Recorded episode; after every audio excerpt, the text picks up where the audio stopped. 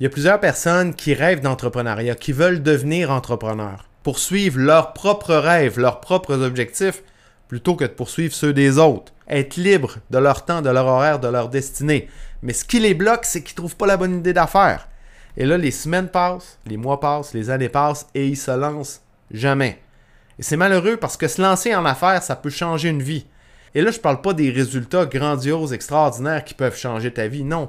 Je parle du fait de faire ce qui te passionne réellement, ce qui t'allume vraiment, ce qui est vraiment important pour toi au quotidien.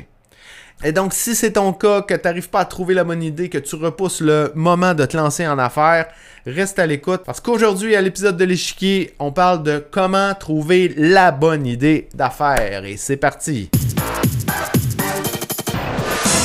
Hello, hello, bienvenue sur l'échiquier, le rendez-vous des entrepreneurs où l'on explore les secrets du succès entrepreneurial.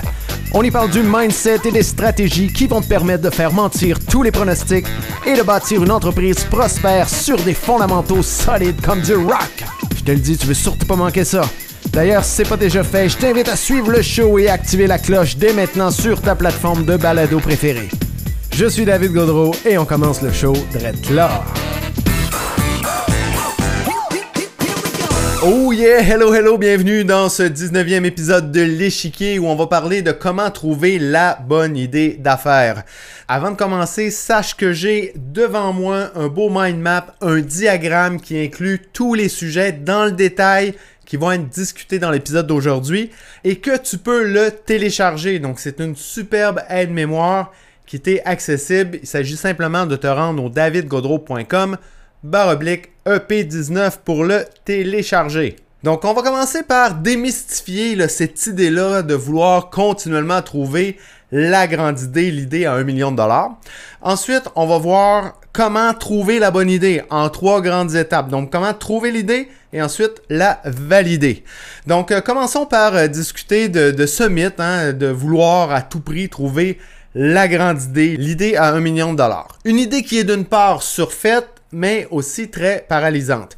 Il faut savoir que la majorité des entrepreneurs qui se lancent en affaires, ils tombent un peu dans l'entrepreneuriat par hasard. Donc, ils ne cherchent pas la grande idée. En fait, ils ne cherchent même pas d'idée du tout.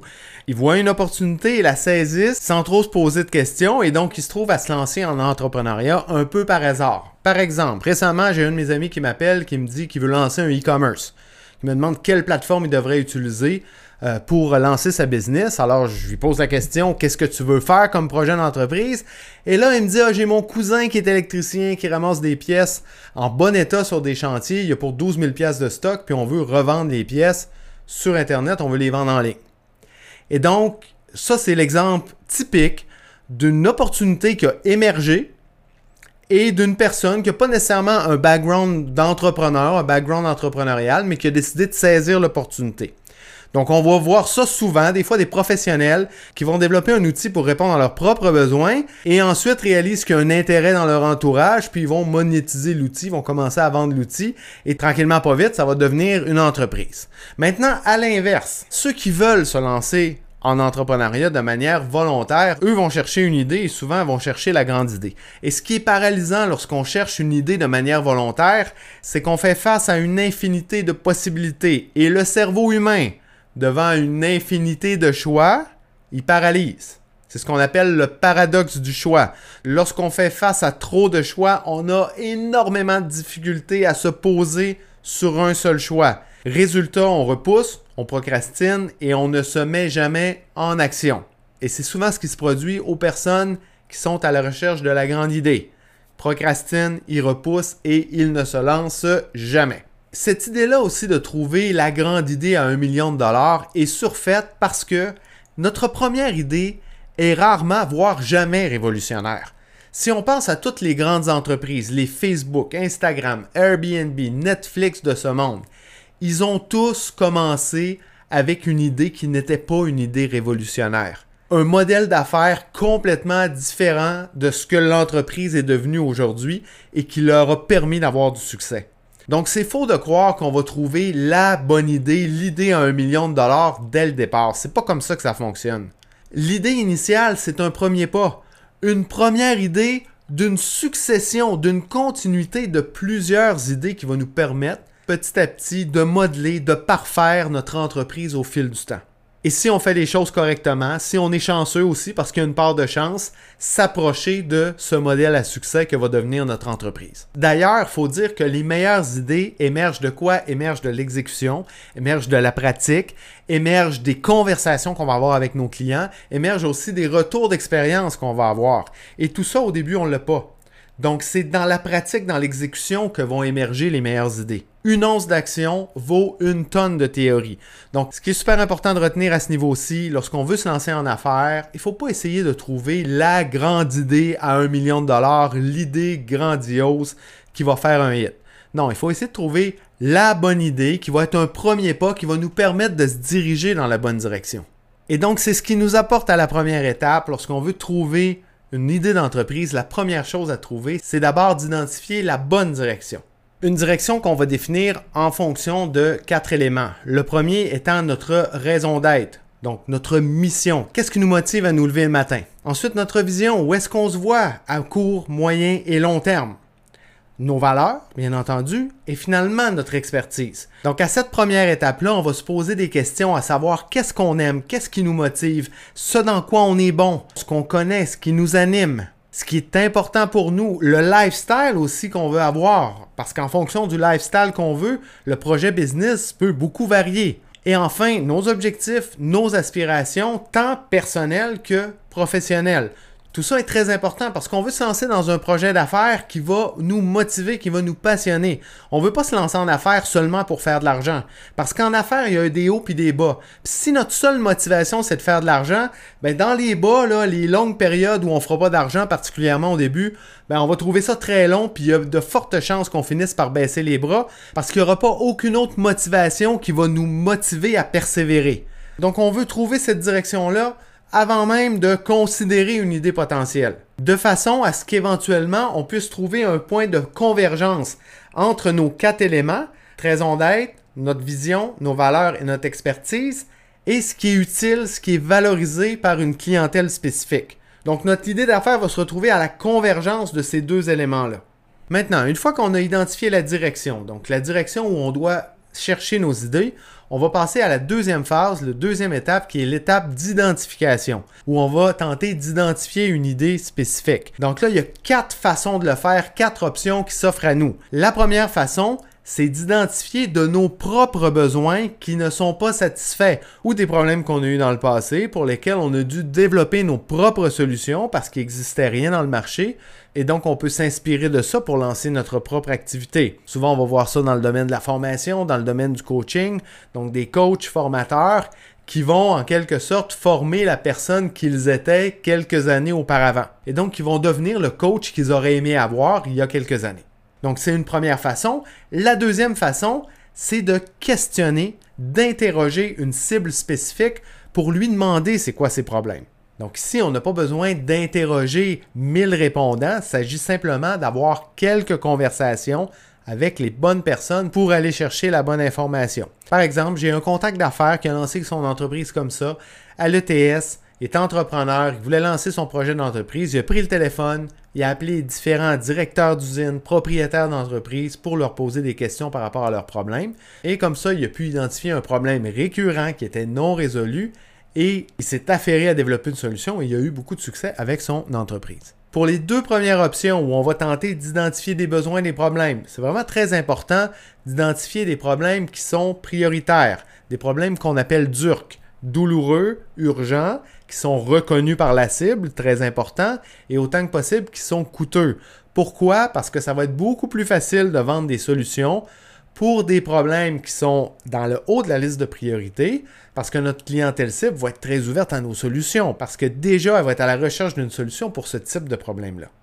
Et ensuite, la troisième façon, probablement une des meilleures façons, particulièrement lorsqu'on se lance en affaires, c'est d'identifier des idées existantes qui ont déjà fait leurs preuves. En entrepreneuriat, on n'a pas besoin de réinventer la roue.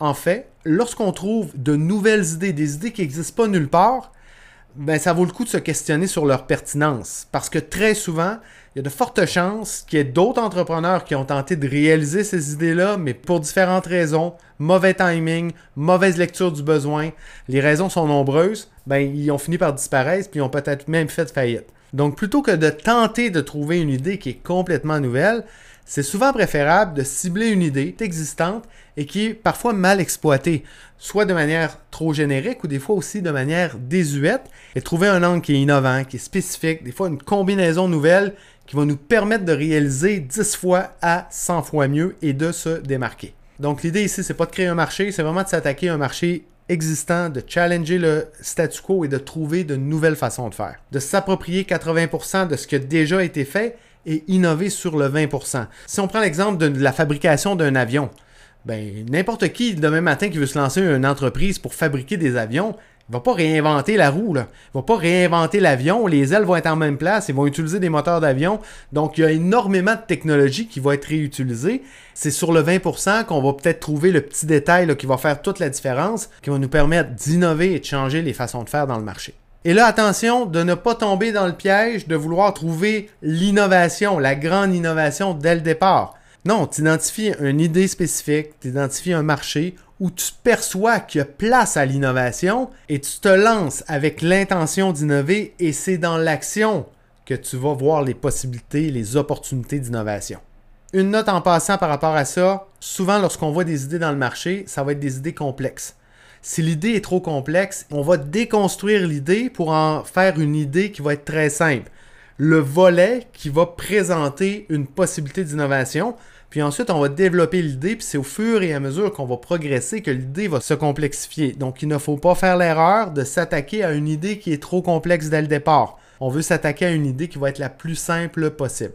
Finalement, la quatrième option qu'on a lorsqu'on veut identifier une idée d'affaires, en fait, c'est pas tant d'en identifier une, mais d'identifier un projet, une autre startup d'un entrepreneur et de se joindre à son projet. Donc, du moment qu'on connaît la direction dans laquelle on veut aller, qu'on a bien identifié notre raison d'être, notre vision, nos valeurs, notre expertise, ben on est en mesure d'identifier des projets existants, identifier ceux qui sont en phase avec notre direction, les projets pour lesquels on peut apporter notre expertise et tenter de se joindre à ces projets-là. Donc, c'est aussi une excellente option, particulièrement si tu te joins au projet très tôt, tu vas pouvoir devenir associé et tu vas t'approprier le projet, tu vas faire partie des cofondateur.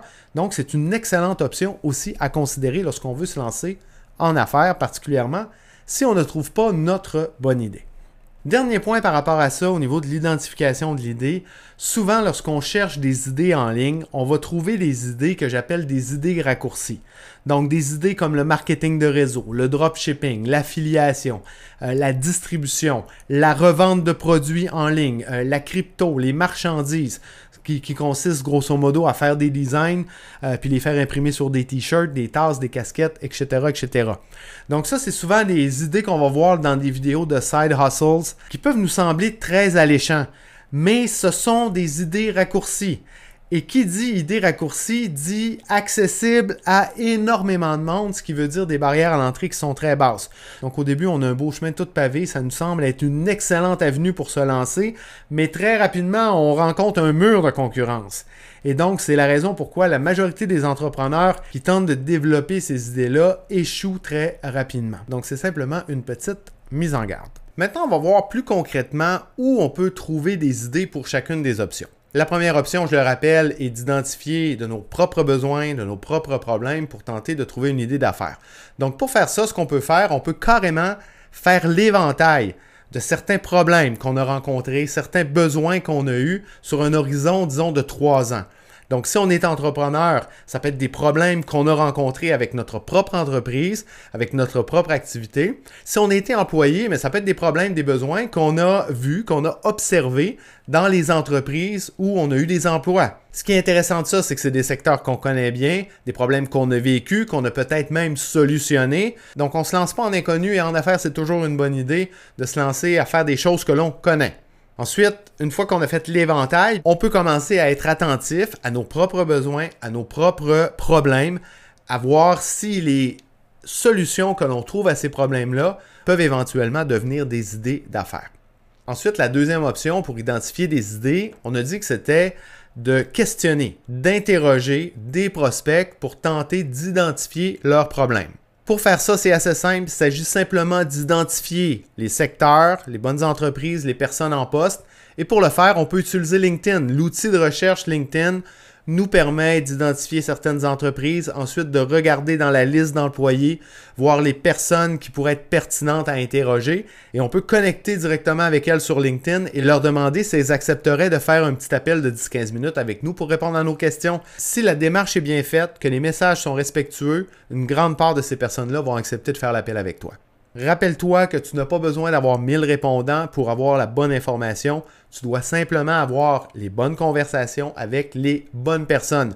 Rappelle-toi une chose très importante aussi, le client a toujours raison sur les problèmes qu'il va te partager, mais pas sur les solutions qu'il va te proposer. Ok, Tu connais sûrement l'adage, si Henry Ford avait demandé à ses clients qu'est-ce qu'ils avaient besoin, ils auraient répondu des chevaux plus rapides plutôt que des voitures. Donc l'objectif, c'est d'identifier des problèmes, des problèmes que tu vas tenter de résoudre de la meilleure façon possible par la suite, sans te contraindre aux solutions que tes clients potentiels t'ont proposées. C'est vraiment très important de le comprendre. Ensuite, une autre façon d'identifier les problèmes de tes prospects, c'est d'observer les tendances du moment en ligne, évidemment, qui cadrent avec la direction que tu veux prendre. Donc, pour faire ça, il y a différentes façons. Tu peux utiliser un outil comme Google Trend pour être à l'affût des différentes tendances. Tu peux t'en inspirer pour trouver des idées d'affaires. Tu peux voir quels podcasts sont populaires, quels épisodes aussi sont populaires pour voir si tu pourrais pas dénicher des idées par rapport à ça. Tu peux aussi utiliser YouTube ou Google, faire certaines recherches sur des mots-clés spécifiques et voir les suggestions qui te sont proposées. Souvent, ça peut être une bonne source pour trouver des idées d'affaires. Tu peux regarder aussi les best-sellers sur les non-fiction books, les livres non-fiction sur Amazon. Tu peux utiliser des outils comme Quora ou Reddit pour voir les questions qui sont fréquemment posées par ta cible pour identifier leurs problèmes puis ensuite pouvoir les solutionner. Et finalement, tu peux regarder des mots-clés qui sont fréquemment recherchés. Donc, tu peux utiliser des outils comme Answer the Public. Tu peux aussi utiliser des outils SEO comme Moz, Ahrefs, SEMrush, Ubersuggest. Donc, ça, c'est tous des outils SEO qui peuvent te permettre de faire des recherches avancées sur des mots-clés pour voir les, mots-clés qui ont les plus grands volumes de recherche, ou tu peux même utiliser un outil comme Google Ads qui va aussi te permettre de manière gratuite de faire des recherches de mots-clés, de voir les volumes de recherche et même le niveau de concurrence pour chacun de ces mots-clés-là. Donc toutes ces façons-là peuvent te permettre d'identifier les problèmes de ta cible et aussi de voir lesquels sont les plus prioritaires. Évidemment, ceux qui sont les plus recherchés. Ensuite, pour la troisième option, celle de trouver des idées d'affaires existantes, des idées qui ont déjà fait leur preuve. Là, c'est assez simple parce que du moment que tu arrêtes d'essayer de trouver la grande idée, l'idée à un million de dollars, ben, tu te rends compte que les idées sont tout autour de toi. Donc, il s'agit simplement de regarder dans la direction où tu veux aller, de regarder les différents secteurs, de regarder les entreprises de cibler des entreprises dans des secteurs prometteurs, mais les entreprises qui sont ancrées dans le statu quo, qui ont un retard technologique, qui ont du mal à innover à cause, par exemple, d'une structure trop rigide ou d'une gestion du changement qui est euh, trop compliquée. Donc, euh, à ce niveau-là, si tu n'as pas lu le livre Innovators Dilemma de Chris Stenson, je t'invite à le lire pour bien comprendre l'ampleur de l'opportunité que ça représente que d'innover dans des secteurs qui sont dominés par des gros joueurs qui ont beaucoup de mal à innover parce qu'ils sont dans des situations où ils sont redevables d'actionnaires, ce qui fait que c'est souvent très difficile pour eux d'adresser des secteurs, des créneaux de marché qui sont très prometteurs, mais qui n'offrent pas suffisamment de potentiel de croissance pour les poursuivre. Donc toutes ces opportunités-là sont d'excellentes opportunités pour toi. Et finalement, pour la quatrième option, celle de te joindre à un projet existant, ben pour trouver des projets, ce que tu dois faire, c'est te rendre dans des incubateurs entrepreneuriales. Tu peux aller dans des espaces coworking. Tu peux aussi faire affaire avec des entreprises qui sont spécialisées dans le maillage entre entrepreneurs. Je pense par exemple à Collab Machine. Donc, c'est des entreprises vraiment qui, dont la mission, c'est de mailler des entrepreneurs entre eux. Donc, il s'agit simplement de regarder les différents projets, voir lesquels cadrent avec la direction que tu veux prendre, avec ton expertise, les projets où tu peux apporter une expertise autour de la table et voir s'il y a de la chimie avec les fondateurs et s'il y a une possibilité pour toi de te joindre à leur projet. Évidemment, pour que cette stratégie-là fonctionne, ça doit être une situation win-win. Donc toi, tu dois gagner de cette relation-là et les fondateurs du projet doivent aussi gagner de s'associer avec toi. Donc, tu dois apporter une expertise, des compétences, euh, tes valeurs, ton dynamisme, ton attitude autour de la table. Tu dois en quelque sorte être un accélérateur qui vont leur permettre d'accélérer la réalisation de leur projet. Maintenant, une fois que tu as identifié ton idée d'affaires, l'étape suivante, c'est de valider ton idée. Une étape ultra importante parce qu'en affaires, un adage vraiment très important, c'est qu'on veut échouer rapidement. Échouer rapidement, ça veut dire que ça va nous permettre de limiter le temps et l'argent qu'on va investir dans l'idée. La bonne nouvelle, c'est qu'aujourd'hui, avec la technologie, on est en mesure de valider nos idées très rapidement. Donc, il s'agit simplement de créer une offre, de créer une page de vente, de lancer une campagne, et ça suffit pour mesurer l'intérêt des gens, pour voir s'il y a un engouement réel pour notre offre. Ça nous permet aussi de fine-tuner notre offre, de fine-tuner certains éléments pour voir si on est en mesure de trouver le product market fit. Donc un fit, un match entre notre offre et les besoins du marché. Dans le processus de validation, il y a plusieurs éléments à valider, mais il y en a quatre qui sont particulièrement importants. D'abord, on doit valider notre capacité à convertir des prospects en clients. Donc, en bref, est-ce qu'on est capable de conclure des ventes? Ensuite, on doit valider la réponse du marché. C'est-à-dire, est-ce que l'engouement du marché est sans équivoque ou si on a dû investir énormément de temps et de ressources pour être en mesure de faire quelques ventes? C'est important parce qu'un product market fit, c'est pas simplement de réussir à clore des ventes. Il faut vraiment sentir un engouement réel, avoir des taux de conversion qui sont significatifs sur notre campagne de publicité et sur notre page de vente. Ensuite, un autre élément qu'on doit valider, c'est notre rentabilité. Donc, c'est une chose de clore des ventes, c'est une chose d'avoir de l'engouement du marché, mais est-ce que c'est à un prix qui va nous permettre d'être rentable, qui va nous permettre de financer la mise en place de notre entreprise, puis dans le futur de financer notre croissance?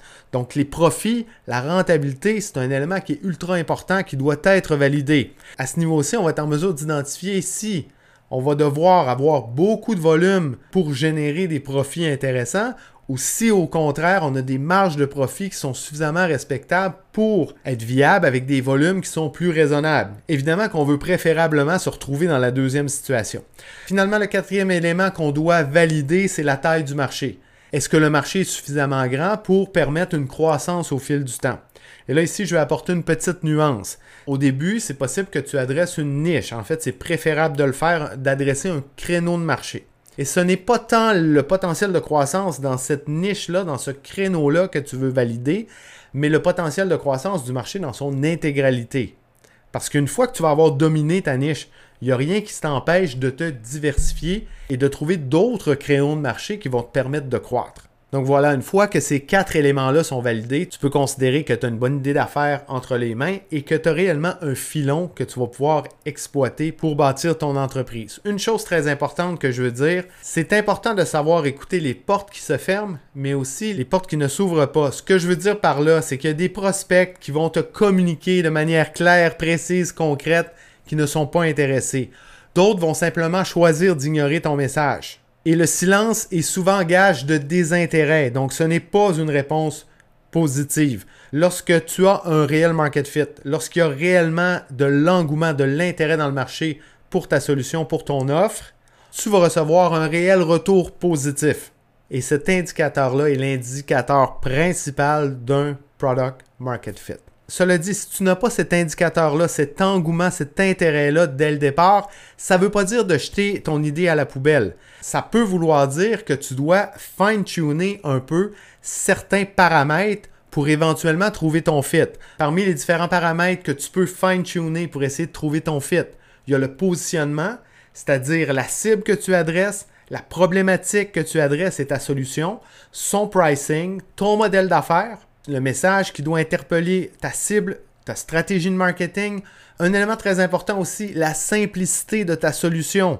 Souvent, tu peux te retrouver avec des solutions qui sont trop complexes et à cause de ça, tu vas pas être en mesure d'interpeller ta cible. Trop, c'est comme passer. Souvent, le simple fait de diminuer le nombre de features, d'options dans ta solution peut te permettre de trouver ton fit.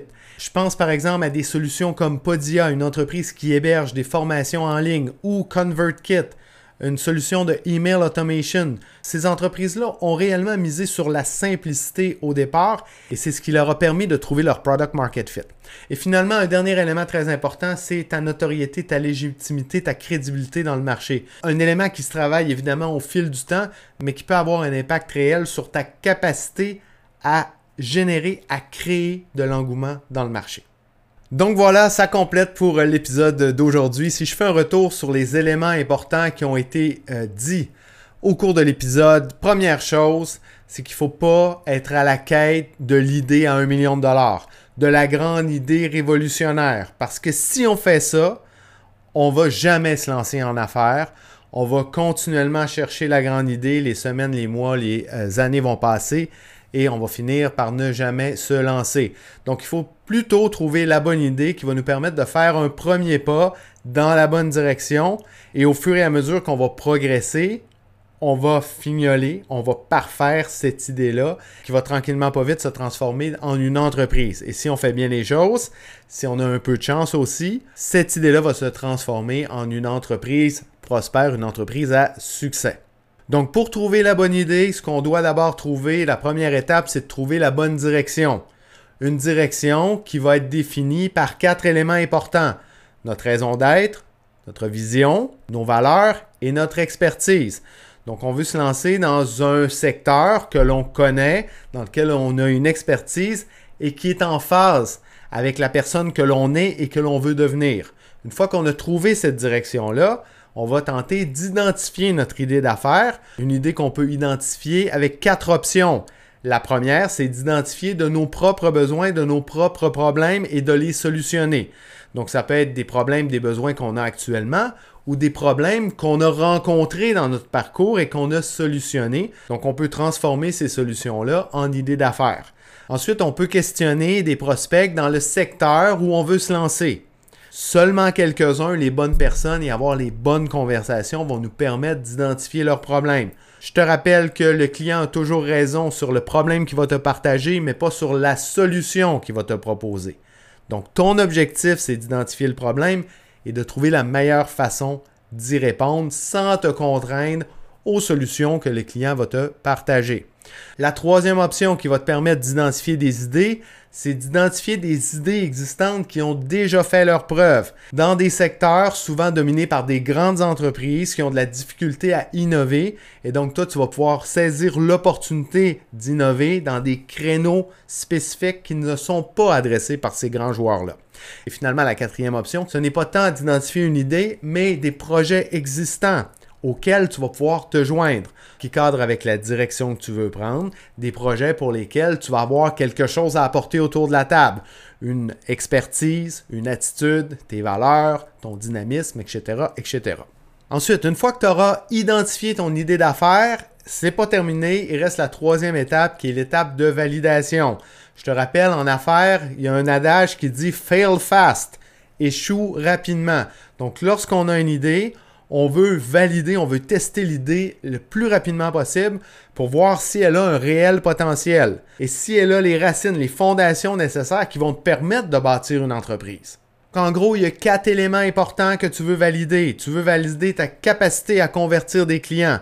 Tu veux valider si la réponse est catégorique. Est-ce qu'il y a un intérêt réel qui est sans équivoque ou si tu as dû travailler extrêmement fort pour clore seulement quelques ventes? Ensuite, troisième élément, est-ce que tes ventes ont été rentables? Ou suffisamment rentable. Et finalement, dernier élément que tu dois valider, la taille de ton marché. Est-ce que tu as un marché suffisamment grand pour bâtir une entreprise et pour te permettre une belle croissance au fil du temps? Donc voilà, ça complète pour l'épisode d'aujourd'hui. J'ai devant moi là un beau mind map, un aide-mémoire qui inclut absolument tous les sujets, tous les détails qui ont été discutés aujourd'hui. Donc si tu es dans un processus où tu veux trouver la bonne idée d'affaires, je t'encourage fortement à télécharger ce mind map-là qui va devenir en quelque sorte un plan d'action pour toi. Tu peux le télécharger au davidgodreau.com barre oblique EP19. Donc c'est pour l'épisode 19. Si tu as aimé l'épisode d'aujourd'hui, si tu en as retiré de la valeur, si ça va t'aider à trouver ta bonne idée d'affaires, ben je t'invite d'abord à t'abonner soit à ma chaîne YouTube David Godreau ou au podcast L'échiquier sur ta plateforme de balado de prédilection. Et je t'invite aussi à faire un thumbs up sur la vidéo sur YouTube ou de me laisser un review 5 étoiles sur ta plateforme de balado. Sinon, ben, je te remercie beaucoup d'avoir été là jusqu'à la fin et je te dis à tout de suite dans le prochain épisode. Ciao! Je suis David Gaudreau et je te remercie très sincèrement d'avoir choisi d'écouter le show aujourd'hui.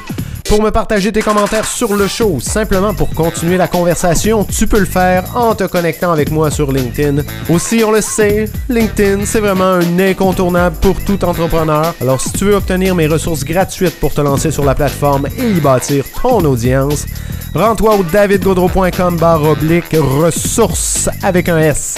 Enfin, si c'est toujours pas fait, ben oublie pas de t'abonner. Sur ce, je te laisse aller prendre de la hauteur. Ciao!